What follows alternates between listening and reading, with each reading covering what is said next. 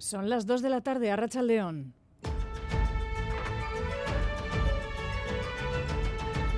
Crónica de Euskadi con Aichiber Bilbao. La Policía Municipal de Gasteiz sigue recabando información para entre posibles testigos y también en las cámaras de vigilancia que pueda haber en los alrededores del lugar donde antanoche fallecían los dos jóvenes implicados en un accidente que, como decimos, todavía está bajo investigación. Aún allí, en el lugar, se depositan todavía objetos para recordar a los dos jóvenes.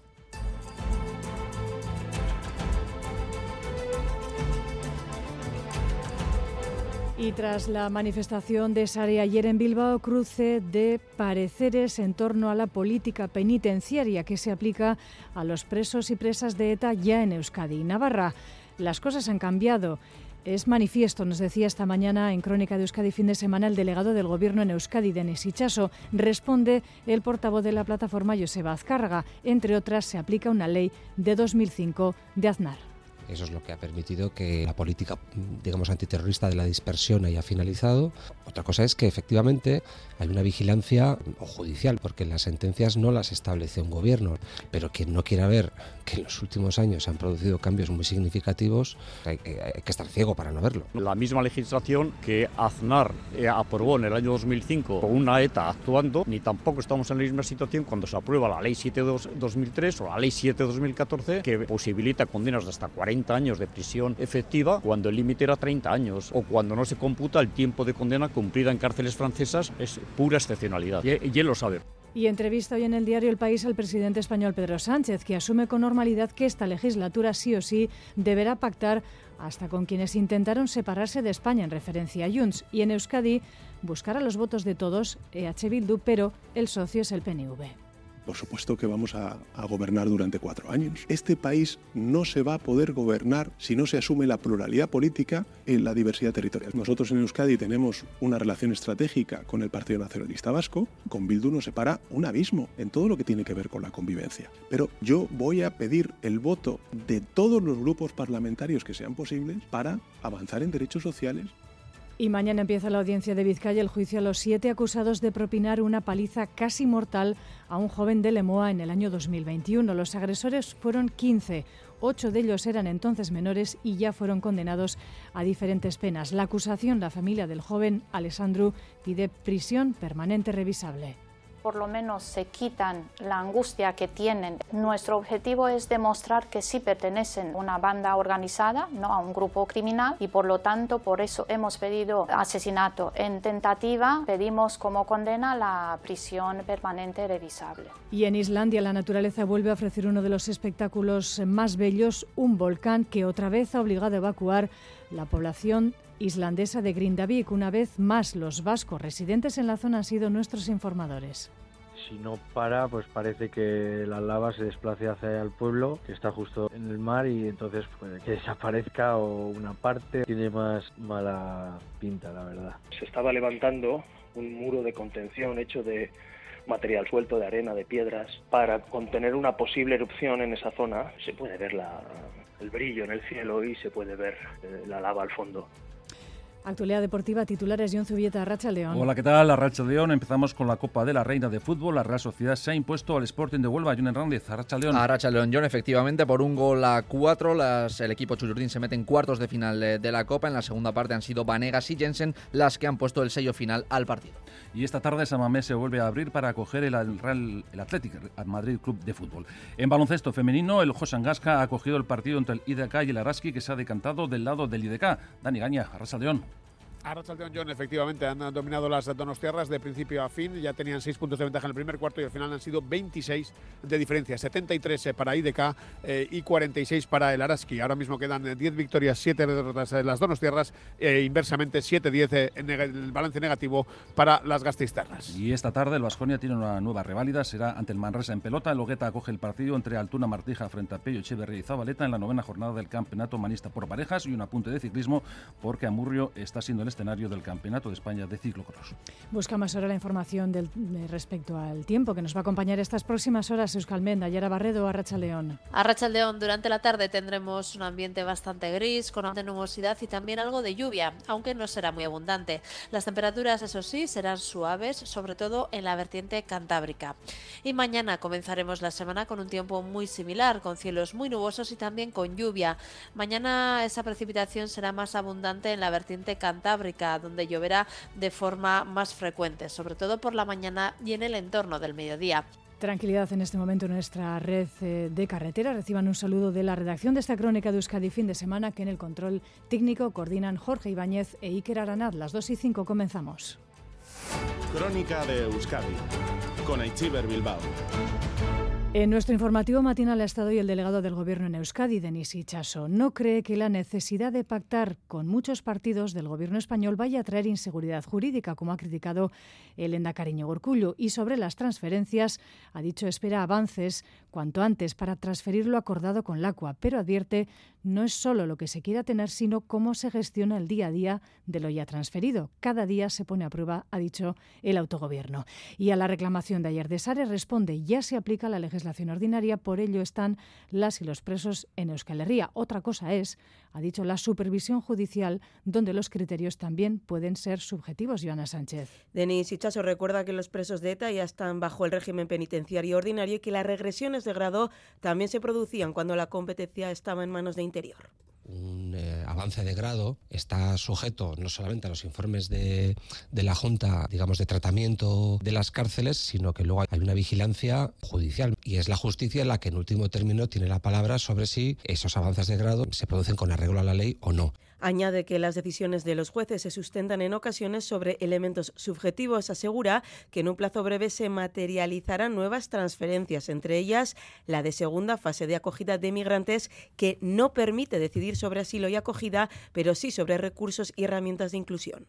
Si eso además lo trufas de la mirada que Junts ha mostrado sobre la inmigración y la expulsión de, extranjeros, pero lo que estamos hablando en Euskadi es otra cosa, se lleva hablando mucho tiempo, no es fruto de una decisión eh, reciente, sino que ya viene, viene siendo trabajado y a Lenda Cariñigo Urcuyu, que recientemente ha cuestionado la seguridad jurídica de los acuerdos en Madrid, responde Denis Ichaso que confía en la capacidad del gobierno de Sánchez para aunar diferentes sensibilidades de esa caricatura que a veces se quiere hacer sobre los acuerdos. Yo digo que este gobierno tiene gimnasia, tiene hecha ya un recorrido, conoce cuáles son los intereses y las vocaciones y las, digamos, inquietudes de cada grupo político y trata de hacer ese trabajo que es muy, muy complicado de generar y concitar adhesiones el delegado del Gobierno en Euskadi se ha mostrado satisfecho en torno a la colaboración interinstitucional en la crisis de los pellets y aclara que cuando hablaba de sobreactuación se refería a informaciones oficiales que han llevado a la confusión. El voluntariado se ha presentado en las playas a la vista de esos titulares y de determinados anuncios, eh, entendiendo que estábamos ante una catástrofe medioambiental. Mesura, prudencia, no parece que estén llegando, no se sabe si llegan, cuándo van a llegar ni en qué cantidad, pero hay que mm. bajar un poco el suflé porque no hay marea blanca eh, y de venir pues vendrá más tarde y ya veremos si es eh, con ese calibre. Y ha calificado de virtuosa la relación de cooperación entre PNV y PSE en Euskadi y se ha mostrado seguro de que el próximo gobierno vasco será de coalición.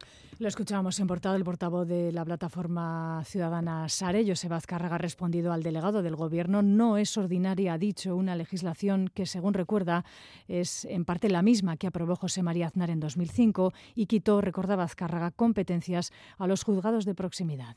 No es una legislación normalizada, lo que se está aplicando es la misma legislación que Aznar eh, aprobó en el año 2005, una, ley que se aprueba en momentos determinados con una ETA actuando, no estamos en esa misma situación, ni tampoco estamos en la misma situación cuando se aprueba la ley 7-2003 o la ley 7-2014 que posibilita condenas de hasta 40 años de prisión efectiva cuando el límite era 30 años o cuando no se computa el tiempo de condena cumplida en cárceles francesas, por lo tanto no se puede hablar de una legislación eh, ordinaria, eh, normalizada, porque no es pura excepcionalidad y, él lo sabe perfectamente. Declaraciones realizadas en la valoración de Sare que ha hecho esta mañana tras el apoyo que miles de personas mostraron ayer a sus reivindicaciones en las calles de Bilbao. Y tras el brainstorming ayer del PSOE en Toledo, amplia entrevista hoy en el diario El País al presidente del Gobierno español. Pedro Sánchez se muestra convencido de que su gobierno agotará la legislatura y asume con normalidad que llegarán pactos con quienes trataron de impulsar la independencia en referencia a Junts. Lo pactado con los de Puigdemont, Clara, es cumplir con el Estatuto de Cataluña. Y sobre Euskadi lo tiene claro. Relación estratégica con el PNV. EH Bildu está en el grupo de apoyos al que el Gobierno nunca cerrará las puertas. Madrid y Sarbaza. Eso es, el presidente del Gobierno ha defendido los acuerdos que ha cerrado con Junts en esa entrevista del país. La transferencia de la competencia de inmigración es uno de los puntos que incluye el Estatuto de Cataluña. Por tanto, en palabras de Sánchez, cumplir con esa transferencia es un avance y supone cumplir con la ley. Porque si nos creemos que vivimos en un Estado autonómico, lo que no podemos es concebir que las transferencias es una cesión y un chantaje, ¿eh? porque lo que estamos haciendo es cumplir con la ley Aún así, matiza, expulsar a migrantes es competencia del Estado y la política migratoria debe estar siempre enmarcada con los acuerdos europeos. El presidente confía en poder agotar la legislatura. El objetivo es avanzar en derechos y para eso es bueno para la democracia, decía, pactar con Junts, pero también con Bildu, aunque avisa el socio estratégico del PSOE en Euskadi es el PNV. Nosotros en Euskadi tenemos una relación estratégica con el Partido Nacionalista Vasco. Con Bildu nos separa un abismo en todo lo que tiene que ver con la convivencia. Pero, insisto de nuevo, desde el punto de vista políticas que pone en marcha este gobierno, yo voy a pedir el voto de todos los grupos parlamentarios que sean posibles para avanzar en derechos sociales, y es que son tres los grandes objetivos para esta legislatura, más derechos, más empleo y más convivencia. Y Saro, también eh, hemos escuchado hace escasos minutos, tras la reunión de la dirección de Sumar en Madrid, a Yolanda Díaz en un acto político eh, de su formación, tras los traspiés sufridos eh, por la vicepresidenta del Gobierno en las votaciones de esta semana, ha hecho un una encendida defensa de los avances logrados y pide un mayor impulso para su formación. Cuéntanos. Sí, acaba de anunciar que la Asamblea Constitutiva de Sumar como partido político se celebrará el próximo 23 de marzo. Hasta ahora recordemos que Sumar está registrado como un movimiento. Lo escuchamos. Lanzamos la Asamblea Fundacional de Sumar para el 23 de marzo que viene. Hagamos lo posible, sumemos, defendamos el bien común, defendamos la alegría y digamos a la gente que estamos aquí para tejer un país a favor. Díaz hoy ha sacado músculo de sumar, lo ha hecho acompañado de sus cuatro ministros, ha pedido más apoyo para su formación, más apoyo para seguir avanzando en derechos, para multiplicar las raíces en municipios, asambleas, pero sobre todo en las tres citas electorales de este año, en Euskadi, en Galicia y Europa. Es el tiempo, decía, para elegir entre la senda que luchan contra de la desigualdad o la senda de los recortes, el odio y la barbarie que representan el binomio de PP y Vox bajar los impuestos a los ricos y mantenérselos elevados a la gente trabajadora de este país, sí rompe España. Privatizar la sanidad pública, sí rompe España. Privatizar la educación pública, que es el bien más valioso que tenemos, sí rompe España. Este acto llega después de que la reforma del subsidio de desempleo de la ministra decayera el miércoles por los votos en contra de Podemos. Por ello, la vicepresidenta ha aprovechado el acto también para sacar pecho de su reforma del subsidio y anuncia que seguirá negociándolo y que su aprobación llegará. Más asuntos, las 2 y 13 minutos de la tarde. La Policía Local de Vitoria-Gasteiz continúa con la investigación pertinente para aclarar lo ocurrido anteanoche, a la espera también de la recuperación de las tres personas heridas, recordemos, en ese accidente que tenía lugar en el polígono industrial de Jundi. La colaboración ciudadana Lier Puente también va a ser crucial para poder aclarar lo que ocurrió. Sí, la investigación está abierta. La Policía Local de Gasteiz está recopilando pruebas. En estos momentos la fase de toma de declaraciones permanece abierta. Los dos jóvenes fallecidos de 18 y 21 años se encontraban sentados en la parte trasera del polo. El conductor está en estado muy grave en la unidad de cuidados intensivos del hospital de Chagorrichu. La copiloto, en cambio, tiene heridas leves. Su declaración será crucial para la policía. También la declaración del conductor del BMW que chocó con el turismo. Este último presenta heridas que no revisten gravedad. Además, la policía local ha solicitado la colaboración de los ciudadanos que presenciaron el accidente. El teléfono 945 158 000 está activo para ello. Estos testimonios y los vídeos que puedan aportar ayudarán a construir una imagen completa de lo ocurrido. También las imágenes de las cámaras de seguridad de las empresas de la zona. Mientras tanto, en el polígono industrial de Jundiz, amigos de los fallecidos, aficionados del mundo del motor, han colocado flores, objetos personales y han encendido velas con los nombres de Cristian e Isaro en el lugar del mortal accidente. Y recordarán también ustedes la paliza que sufrió hace dos años, en julio de 2021, en Amorebieta, un joven de Lemoa, Alexandru Ionita. Estaba de fiesta y, según los testigos, tras un pequeño enfrentamiento, fue víctima de una gravísima paliza que le ha dejado en cama con muy grandes secuelas físicas y psíquicas. El juicio por aquellos hechos comienza mañana en la audiencia de Vizcaya. Siete de los presuntos responsables se sentarán en el banquillo. Otros cinco eran entonces menores y ya fueron condenados a diferentes penas de internamiento. Gorka Saavedra. Sí, mañana será la primera de las nueve sesiones de juicio previstas con posibilidad de continuar el día 29 de enero por la paliza que el 25 de julio de 2021 en Amorebieta dejó en estado muy grave a Alexandru Yonita de 23 años. Su madre, Ana Claudia, en declaraciones a Euskal Televista pide justicia. Normal. Espero, se, espero se facă justiție și să le dé pe viață.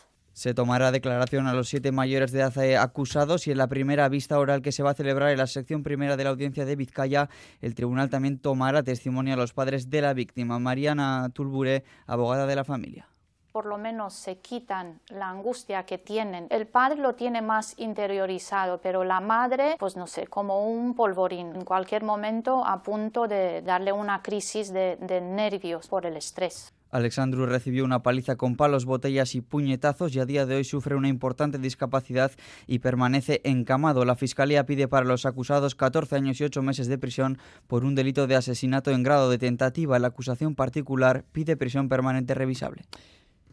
Nuestro objetivo es demostrar que sí pertenecen a una banda organizada, no a un grupo criminal, y por lo tanto por eso hemos pedido asesinato en tentativa, pedimos como condena la prisión permanente revisable.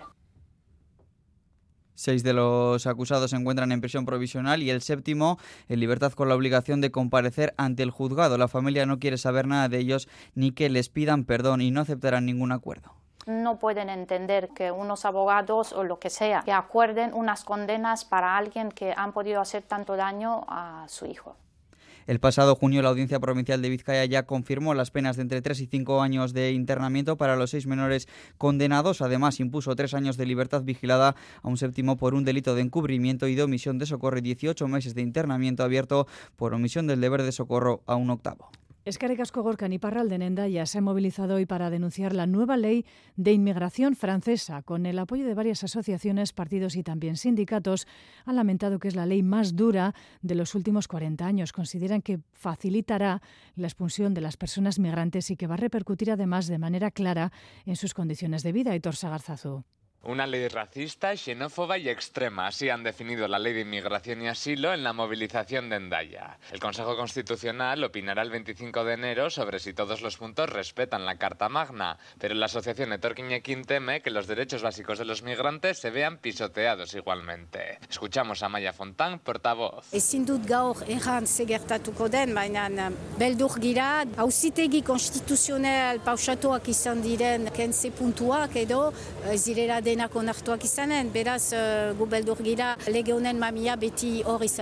la protesta ha seguido un recorrido simbólico. Han partido del centro de retención, porque la nueva ley contempla casi triplicar las plazas de los migrantes en vía de expulsión, y han finalizado en la estación de tren, una de las zonas más controladas. Ainzan en Lasarte, integrante de Vidasoa Etorquiñekin, piensa que la situación se va a complicar aún más. Hemendik aurrera, legeak estutu duenez eh, etorkinen eskubideak, ba, oraindik zailagoa izan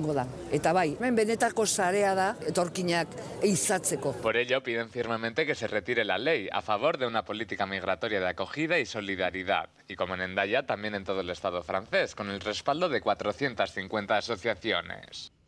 Y una noticia de información eh, de servicio público, porque desde mañana, lunes, en Euskotren y Metro Bilbao van a prohibir subir a los trenes y tranvías, patinetes y monociclos eléctricos por el riesgo de incendio o explosión de sus baterías. La prohibición va a afectar también andenes y estaciones. Tampoco se van a poder llevar recogidos o guardados en bolsas. La decisión no afectará a las bicicletas con baterías eléctricas ni a los vehículos de personas con movilidad reducida. Los operadores ferroviarios vascos, por tanto, se unen a Renfe o los metros de Madrid y Barcelona, además de otras compañías europeas, Lier. Sí, Metro y Euskotren consideran que es inasumible el potencial riesgo para la integridad física de los viajeros de producirse una deflagración o un incendio en las baterías. Así, desde mañana en el metro de la capital vizcaína, en los tranvías de Gasteiz y Bilbao y en todos los trenes de Euskotren estará prohibido montarse o acceder al vestíbulo y andenes con patinetes y monociclos eléctricos. Tampoco se podrán llevar plegados o en bolsas de transporte o mochilas.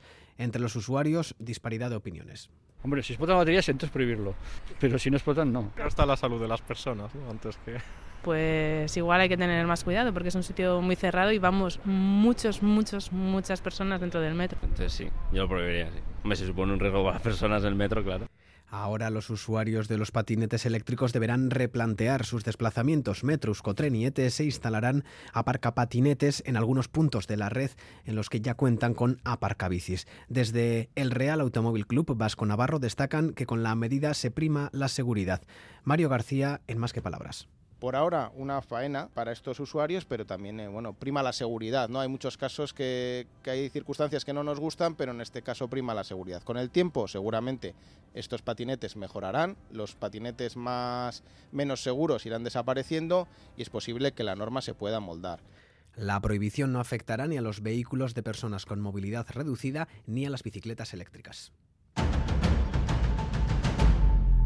Las 2 y 20 minutos de la tarde, una nueva erupción de magma ha obligado a evacuar la localidad islandesa de Grindavik por segunda vez desde noviembre. Esta nueva erupción del volcán es menor que la anterior, pero la cantidad de magma expulsada es mucho mayor, sobrepasando incluso las barreras de contención que se habían previsto en el lugar. Una vez más, nuestros ojos son los vascos, allí residentes. Seder Menchaca hablado con ellos, Seder. Sí, nos cuentan la zona donde residen está fuera de peligro, pero están preocupados por las casas de los vecinos de Grindavik. En esta localidad, los vecinos han tenido que ser evacuados tras una serie de pequeños terremotos. La lava está ya muy cerca de la zona residencial. Jaiski Belroa es vasco residente en Islandia. Hoy no ha podido ir a trabajar.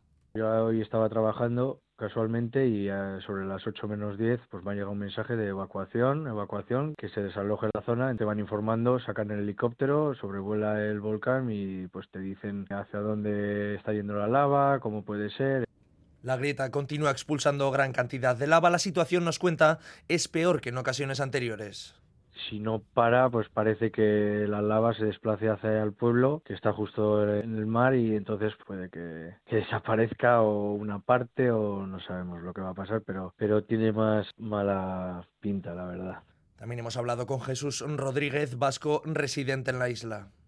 Se estaba levantando un muro de contención hecho de material suelto, de arena, de piedras, para contener una posible erupción en esa zona. El problema es que la grieta está a ambos lados de ese muro. Nos cuenta el mayor temor ahora son los gases expulsados, por lo que tienen máscaras eh, de gas preparadas en casa. En esta ocasión no ha afectado al tráfico aéreo. Esta erupción, ocurrida en el suroeste del país, nos describen, se convierte en un show de luces durante las noches en la expulsión, tras la expulsión ocurrida en la localidad de Grindavik, en Islandia. Y en Estados Unidos mañana inauguran oficialmente el calendario electoral con los caucus de Iowa. Los republicanos de este estado van a ser los primeros del país en elegir a su candidato preferido para la nominación del partido, el Partido Republicano. Donald Trump es el favorito, pero mañana se verá si las encuestas se confirman y qué ventaja saca al segundo. Y ahí está lo más interesante de estos eh, caucus para saber si Trump tiene rival y si lo tiene más difícil de lo que el propio expresidente continúa o, cree. Enviada a Iowa, Yeray Díaz. Adelante. Los republicanos de Iowa eligen entre cinco candidatos, aunque el interés está en tres. Se da por hecho que a pesar de sus problemas judiciales, Donald Trump ganará este caucus. Él se ve ya en la Casa Blanca, pero todavía quedan casi diez meses para las elecciones. Y en Iowa los ojos están puestos en el segundo puesto. Podría ser para el gobernador de Florida, Ron DeSantis, o la ex embajadora de Estados Unidos ante la ONU, Nikki Haley, que se presenta como alternativa ante el caos de Trump. DeSantis ha ido perdiendo fuerza y Haley cogiendo impulso. Según como queden, veremos si Trump tiene rival y hay alternativa. Todos apuran haciendo campaña, pero a causa de un temporal extremo se están cancelando mítines y hay preocupación por la participación y es que en Iowa tenemos temperaturas por debajo de los 20 grados bajo cero. Este pequeño estado del medio oeste no es representativo, pero al ser los primeros, como cada cuatro años, todos los focos están aquí. No siempre acierta en quién será el candidato republicano a la Casa Blanca, pero sí puede hacer que alguno abandone la carrera. Las 2 y 25 minutos eh, de la tarde en Copenhague, miles de daneses desafían a esta hora al frío escandinavo para asistir desde el exterior del Palacio Real a la abdicación de la reina Margarita, la única reina en la Europa actual, que cierra un reinado de 52 años y el mismo día en que tomó posesión de la corona se la cede a su hijo Federico, 52 años después. En adelante será el heredero actual, Federico X. Muy querida en el pequeño país, Margarita mantendrá su título de reina y su tratamiento de majestad de Derne Frontela. Tras la abdicación de Beatriz de Holanda en abril de 2013 y la muerte de Elizabeth II en 2022, Margarita de Dinamarca era la última gran reina de las descendientes de la reina Victoria. A sus 83 años sigue en el trono y es la primera reina danesa desde el siglo XIV. La reina Margarita no perderá su título de reina, lo conservará también su tratamiento de majestad y es que en casos puntuales en los que sea necesario, cuando su hijo Federico y su nieto Cristian no estén en el país, ella podrá asumir el cargo de regente de forma temporal. En Dinamarca, donde no se tienen registros de abdicación, previas, Margarita anunciaba por sorpresa el 31 de diciembre su abdicación. Margarita Ingrid ha estado en el trono exactamente 52 años, los mismos que tal día como hoy se cumplen desde la muerte de su padre, el rey Federico IX, tras una complicación de una infección respiratoria y que la convirtió en reina con apenas 31 años. Cuando accedió al trono, Margarita lo hizo enlutada y sin ceremonia de coronación. La proclamación de su hijo será diferente. Este domingo, tras ubicar ante el Parlamento la abdicación, se descenderá el estandarte de la reina saliente y se podrá ver al nuevo monarca en el balcón del palacio. Ya mañana, primer discurso de Federico X ante el Parlamento y el domingo 21, servicio religioso en la Catedral Arus ante representantes oficiales. Con su abdicación llega el tiempo de los monarcas hombres a Europa, aunque salvo en el caso de Reino Unido y la propia Dinamarca, porque la siguiente generación tiene a mujeres como en la línea de sucesión. Y una noticia de una crónica de cultura en este caso, porque tras su estreno el pasado viernes en salas comerciales, eh, hoy comienza su periplo por pueblos la película Vizcar Soro de Josu Martínez, un periplo compuesto por proyecciones y posteriores mesas redondas y debates en torno a esta película. Las primeras proyecciones van a tener lugar hoy en Cambo, Urruña y Azpeitia, Juan Ramón Matearena. Vizcarsoro es el nombre de un pueblo ficticio de Ipar Euskal Herria, pero la historia que se cuenta en la película podría ser de cualquier pueblo de nuestro país. Vizcarsoro nos habla de la persecución contra el euskera y la supervivencia de los vascos entre los años 1914 y 1982, donde suceden cinco historias que muestran los cambios sociales acaecidos a lo largo del siglo XX. De ser un pueblo totalmente euskaldún a que tras varias décadas de persecución e imposición del francés, en los 80 poca gente del pueblo hable euskera. Los responsables de Vizcarsoro creen que es muy importante debatir sobre la temática de la película, mucho más cuando el euskera sigue padeciendo ataques. El director, Josu Martínez, afirma que hay que debatir en torno a este tema y luchar contra esos ataques. Iruditzen zait importantea untaz hitz egitea, kontestu honetan gehiago, azkeneko urte honetan behar bada berriz ere agertu dira, eh, ideologia supremazista horren erroak berriz. Eta iruditzen zait importantea dela esatea, eztabaidatzea eta borrokatzea. Tras el estreno del viernes, los responsables de Vizcar Soro comienzan hoy el periplo de proyecciones y posteriores debates de la película por los siete herrialdes de Euskal Herria. Las primeras citas hoy en Cambo, Azpeitia y Urruña. Mañana será el turno de Bayona, Garasi y Endaya. Y esta tarde a las seis va a partir desde el Arenal Bilbaíno una marcha en bicicleta para recordar a Julieta, una clown asesinada brutalmente esta pasada semana en Brasil y que está generando movilizaciones a nivel mundial, movilizaciones para denunciar la violencia estructural contra las mujeres, tal como denuncia la clown vasca Virginia Imaz, que ayer visitó Más que Palabras, Joana Sánchez. Julieta era Miss Yuyuba, una clown que recorría Brasil en bicicleta y actuaba en espacios públicos. Era activista feminista y con su trabajo removía conciencias. Ha muerto con 38 años, asesinada tras comprar leche a cuatro niños, tal como explicaba la clown Virginia Imaz. Conectó con cuatro o cinco críos que andaban en unas condiciones de vida de maltrato y de negligencia muy fuerte y fue a comprarles leche. Y cuando se lo llevó, donde la pareja, ¿no? que eran los padres de, de estas criaturas, pues él intentó robar el móvil, y ahí vino la violencia, la violó, la mujer no pudo soportar la situación de lo que estaba viendo y les prendió fuego. Julieta es una víctima más de la violencia estructural contra las mujeres. Estamos hablando de solo en Brasil cinco mujeres muertas al día y a lo largo del mundo cifras de cuatro mujeres o niñas muertas a la hora.